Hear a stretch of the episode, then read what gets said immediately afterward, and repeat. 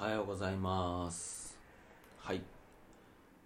えー、今日は2月9日火曜日ですね。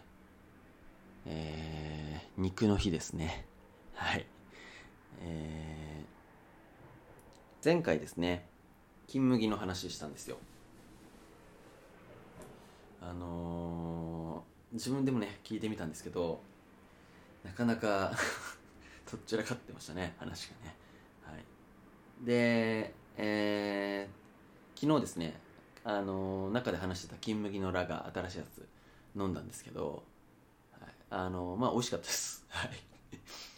えー、多分のそれはですねあのお昼過ぎぐらいからあんまり水分取ってなくてカラッカラの状態で夜飲んだので、うん、それも美味しさを プラスさせたくなと思うんですけどあやっぱり環境設定というかねあの飲むにあたってのその飲むものそれがどれだけ冷えてるかっていうのもそうですけどこの受け取る側の問題かなりあるなと思いました。はい。で、えっと、今日がですねあのコーヒーの話しようと思います。はい。えー、僕結構コーヒー好きなんですよ。であのー、今コーヒーねよく買わせてもらってるお店が相模野駅あのうちの職場うちの鍼灸接骨院ですね。あの最寄りのところ、駅の、まあ、反対側になるんですけどあのレッドポイズンさんっていうコーヒー屋さんでよくね買わせてもらってるんですけどあのー、コーヒーって何ていうか面白いんですよ結構。面白い。僕がそんなコーヒーについて語れるかってあれもああなんかねあのそんな結構何でも美味しいと思ってそれで何でも飲んでるんですけどなんかねそのこの間あのコーヒーについてねちょっと話す機会があってコーヒーがあんま得意じゃない方と、うん、その時にあーなんかこれってコーヒーだけでなくいろんなことに言えることだよなって思うとこがあったので今日はなんかねそんな感じでコーヒーの話をしようかと思うんですけどあのコーヒーって何ていうか結構どこでねお店とかで飲むとどこで飲んでもなんか同じような味するじゃないですか。大体は。はい。でですねなんかそれを僕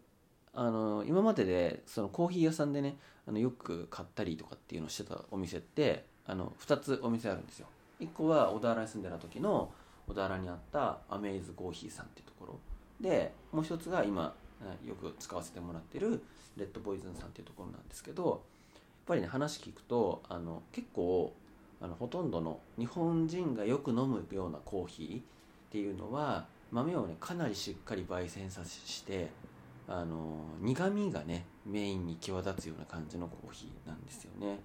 なのですっごく極端に言うとあれ焦げの味、うん、なのでど大体どこで飲んでも均一な感じっていうのはまあ焦げの味だからっていうねまあそんなあのかなり今僕の僕なりのこの解釈というか僕なりの言い方変換が入ってるのであのそういうふうな言い方はしてなかったかもしれないんですけどまあそんな感じだっていうことなんですよね。あの言うなら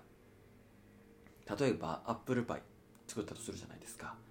でアップルパイを作って焼いた時になんかすごい焦げちゃった部分があるっていうのがあったとするじゃないですか。ね、その焦げた部分ってあのものすごくいい材料を作を使って作ってるアップルパイだろうがすっごい安い材料で作ったアップルパイだろうが焦げたとこの味ってあんま変わんなそうじゃないですか。うん、あのなんていうか日本人ながよく飲むようなコーヒーっていうのは割とそういう割焦げに近いようなそういう感じの味のものを飲むっていうのが多いみたいなんですよね。それは何て言うんだろう。あのまあコーヒー豆とかを輸入するにあたってまあねいい状態で持ってこれなかったりとか豆の品質が悪かったりってした時にやっぱり同じような味を均一に出してっていうとこで言うと、まあ、しっかり焙煎っていう方がまあ安定してねあの同じ味を出せるっていうのがあったみたいでそういうのもあり。日本人の飲んでるのは、まあ、しっかり濃いめの苦い感じの味っていうコーヒーが多いっていうのが、まあなんか背景としてあるみたいなんですけどあのその前ね行かせてもらってた小田原のお店もそうですし今行かせてもらっているそのコーヒー屋さんでもそうなんですけどなんかコーヒーってめちゃくちゃ幅が広いんですよね、うん、コーヒーだけじゃないんですけどいろんなものがね結果あの入っていったらそういうものだと思うんですけど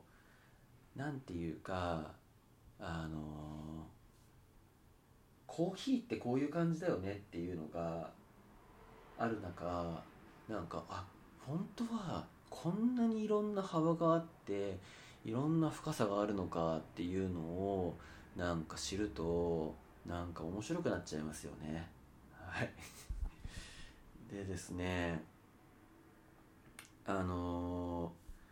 ー、今日ね僕も今ちょっとコーヒー飲んでるんですけどそのコーヒーあのちょっとじゃあタイトルタイトルがコーヒーのその豆の名前。豆？豆の名前っていうのかな？これ商品の名前なんですけど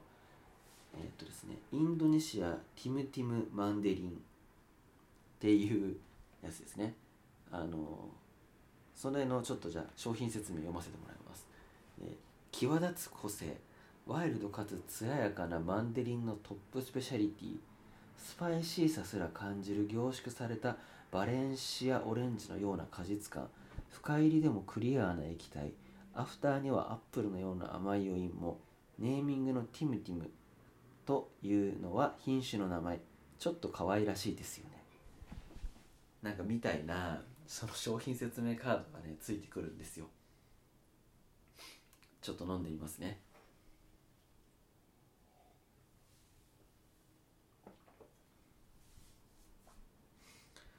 あのですねはっきり言ってよくわかんないです。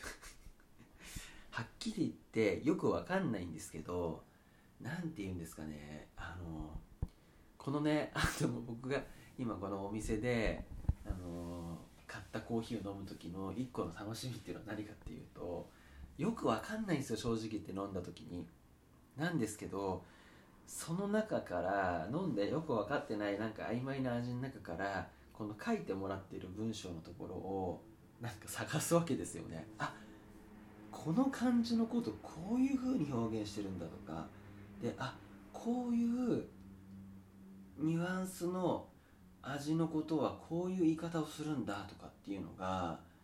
なんかね楽しいんですよ、うん、そしてこういうのをなんかね自分の中でこう探したりとかしてる中でそうするとなんか別のものを飲んだ時にもあこれなんかあの味がするなとかあこれってこういうのがするなみたいななんかねちょっとそういう発想が出てきたりとかするんですよね、だからなんていうかこう専門家の人にね何でもそうなんですけどあの関わってもらうと関わってもらうとっていうのかな自分で勝手に行って自分で勝手にそこでお店で買わせてもらってるといえばそれなんですけど何ていうかただねお店で買って飲んでっていうのもまあどこだってコーヒーなんて売ってるじゃないですか。できるんですけど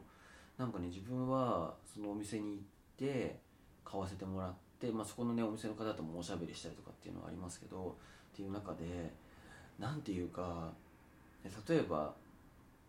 僕の場合で言うとね今このコーヒーを飲むってところでコーヒー屋さんの人との関わりがあってっていう感じですけどなんか自分が生活してる中で何かいろんなものを使ったりとかね選んだりとかってしてますけどそこに専門家の人が関わってくれるとなんかものすごくそれに関して深みが出るというか幅が広がるというかなんか面白いなっていうのが今日話しか話したかったことです。はい。全然まとまってないんですけどね。はい。あのー、そうですね。ちょっとねこれはあのこの間あのコーヒーがあんま好きじゃない人と話していてあのねあこれっていろんなことにあるなと思ったことなんですけどあのコーヒーがねその方はあんま好きじゃないっていう方だったんですけどあのまあ僕がねその買わせてもらったコーヒーのやつをあちょっとこれ飲みやすいですよっていうので飲んでみてもらったらあ意外と美味しいねみたいな話をされてたんですよ。うん、あのどうしてもあのあんコーヒーっていうと全部ひっくるめてコーヒーってやっぱ思うじゃないですか。ね、なんですけどそのコーヒーあの一番あなたに合ってないコーヒーですよっていう可能性ってありますよねそういうことって。うん、例えば例えばお茶だったら。お茶って緑茶も紅茶もウーロン茶もどれも同じお茶っ葉で、ね、お茶っ葉をこうどうにかして作った飲み物なわけですよ、うん、で僕最近あのなんかテレビかななんかでやっててあそうなんだって知ったんですけど日本茶は茶葉をこう細かく刻んでんですよね。あのそうじゃないものもあるけど基本的には刻んでるお茶が多い。でそれに対して中国茶っていうのは葉っぱのまま使うことが多いみたいなんですね。そうすると何が出るかっていうとあの日本茶は刻んでると刻んでるところからあの苦みが出たり渋みが出たりするらしいんですよ。だからお茶っ葉つけすぎてるとどんどんどんどん苦くなってきたり渋くなってきたりしちゃう。それに対して中国茶っていうのは葉っぱそのままなんであんまりあの苦みとかが出にくいらしらしいんですよ。苦み苦みとか渋みとか。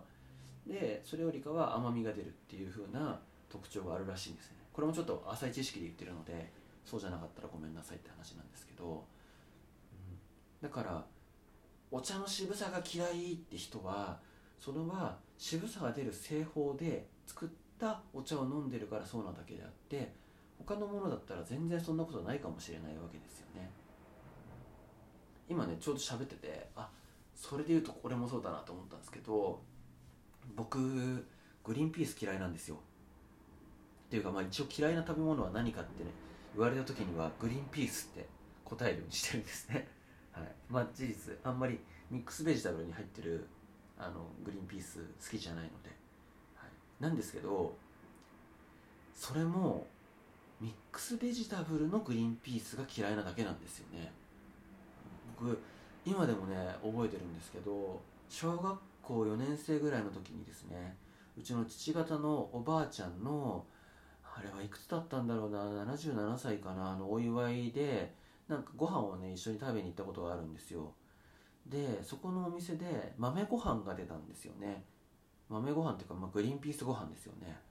でそれ見た時にうわグリーンピースだよって思ったんですけどそのグリーンピースご飯のグリーンピースめちゃくちゃ美味しかったんですよ、うん、多分その、ま、生の豆を一緒に炊いてっていう感じだったんだと思うんですけどなので僕が嫌いなグリーンピースはただのミックスベジタブルのあの冷凍食品に入っている水煮な感じのあれのことなんですよね。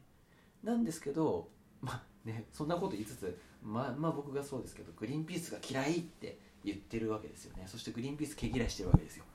どこで出てくるグリーンピースもなんか嫌だなと思って食べないって感じの スタンスでいるんですけど、うん、だそれと全く一緒であのグリーンピースが嫌いじゃなくてただグリーンピースのその食べ方その製法のものが好きじゃなかったっていうだけなんですよね。なのでいろんなものって結構そういうのあるかもしれないですね、うん、なんでどうしても自分の中で、えー、っと普段出会わないものと出会うとそのものってその出会った時のその感じが全てってやっぱ思ってしまうと思うんですよ。あの今日の最初の話に戻るとコーヒーですね。自分の好き嫌いな話で言うとグリーンピース。でもそれに関わってる人とかあのそういう人たちとね触れたりとかそういうのがあるとあっもっと他の広世界もあったんだなっていうのに触れられるなんかそういう専門家の人との関わりってすごい大事ですよね。うん、なんか一応ね自分が専門職なのであのなおさらそんなことを思う次第でした。ね、あの体のこともねあのなんでこの間もそういうふうな話ちょっとしましたけど結局僕がやってる仕事とかっていうのもねあのその方が体について感じてることってもう感じてしまったらねそれが全てなんですよ、うん、なんですけどそれはすごく狭い見方だったりとかすごく自分の向かう先がマイナス方向に行ってしまうような、まあ、感じ取り方をしてしまってることがあるので、まあ、トータルで全体的に見た時にあのこういう側面もありますよこういう面もありますよこういう方向もありますよっていうふうなところを、まあね、見せてるというかそういうふうなのを感じてもらうっていうのが一つ、まあ、僕たちの仕事ではあるんですけど、うん、なんかそういうのを、ね、コーヒーの世界で感じさせてもらっているなっていうお話でした。はい今日はあのこんな感じでおしまいです。はい、またそうですね23日ぐらいのうちに撮ってあげるんじゃないかなと思いますのでまあこんな話ですけどまた聞いてくださる方は是非聞いてみてください。はい今日はありがとうございました。